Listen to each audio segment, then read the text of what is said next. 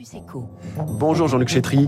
Bonjour. Bienvenue sur Radio Classique. Vous êtes le directeur général de l'Union des marques qui représente plus de 250 entreprises, 1600 grandes marques. Vous organisez aujourd'hui, dans, dans, quelques minutes, quelques heures, sa marque, euh, rendez-vous euh, annuel sur l'efficacité des marques.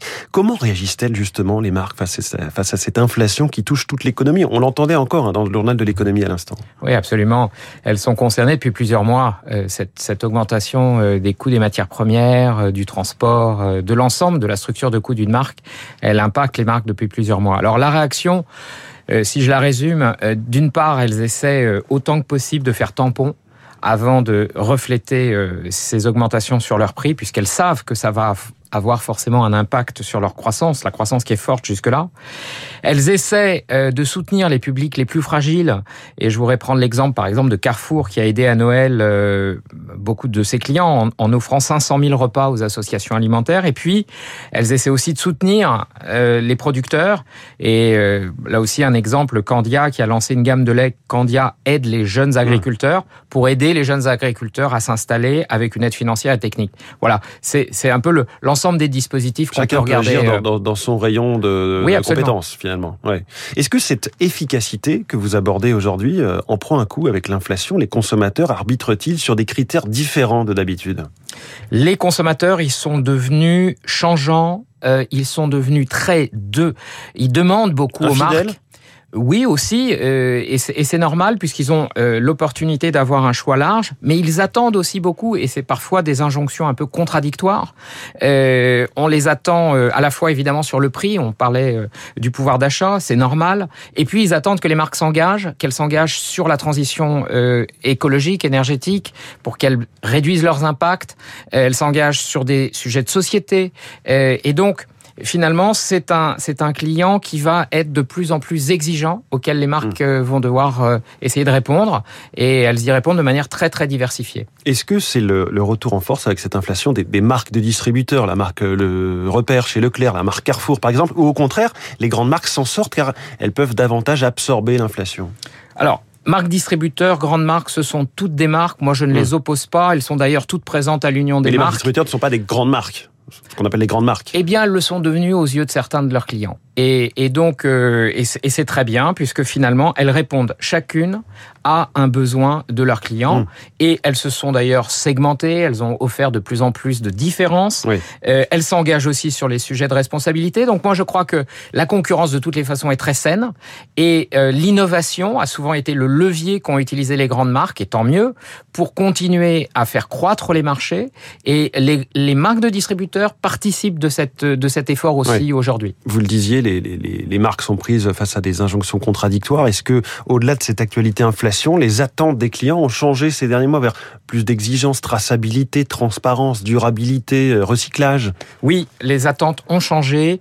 Euh, ce qu'on appelle euh, le sujet de la valeur, qu'est-ce qu'est-ce qu'est-ce que la valeur pour un, pour un consommateur aujourd'hui? La valeur, c'est devenu les valeurs. La valeur économique, mmh. le prix, euh, le rapport qualité-prix, mais la valeur d'usage versus la valeur de propriété. C'est-à-dire qu'on passe à, dans une économie de l'usage une automobile, peut-être que demain nous ne l'achèterons pas, mais nous profiterons d'un temps dont nous avons oui. besoin et On nous voit le, le louerons. de Renault dans les services de mobilité Absolument. plus que dans l'achat. Et, et, puis euh, le sujet de contribution d'impact, euh, qui est devenu aussi un élément complémentaire de cette valeur qui fait l'ensemble de l'équation euh, sur laquelle le consommateur se positionne. Est-ce que par exemple la question de, sur les emballages réutilisables, le vrac, le retour du, du système de la consigne, ça c'est vraiment une des tendances euh, lourdes et, et, durables du secteur? Oui, c'est une tendance lourde. Elle, elle avait déjà euh, démarré il y a quelques mois. Elle s'est accentuée peut-être aussi avec la crise du Covid dans laquelle les, les consommateurs sont devenus encore plus attentifs euh, à l'impact sur l'environnement, sur leur santé.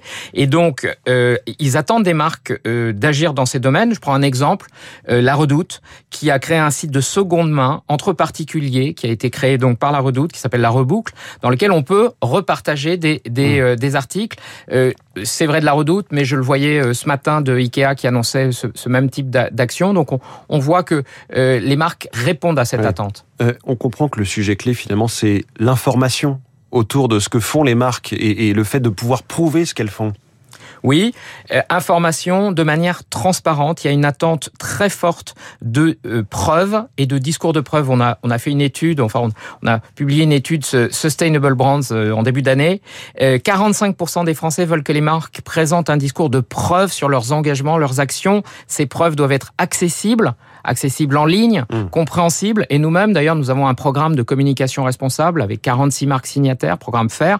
Eh bien, nous publions dans une plateforme tous les ans la manière dont les marques se sont engagées une par une et ont tenu leurs engagements. Alors, l'union des marques, ce sont aussi, c'est la défense de, de, ces marques qui sont des annonceurs. Il y a cette perspective d'un mariage entre TF1 et M6. Vous aviez émis euh, des réserves hein, sur, euh, pour le dire euh, avec mes propres mots à moi, un potentiel cartel, hein, c'est-à-dire qui, qui, pourrait contrôler un petit peu les prix. Est-ce que vous avez eu des, des garanties alors, euh, le dossier est entre les mains de l'autorité de la concurrence, à laquelle nous avons apporté tous les éléments afin de juger de la, nature du marché pertinent, puisque la grande question, c'est une question de, marché euh, sur laquelle on va mesurer euh, le poids de ce potentiel nouvel acteur.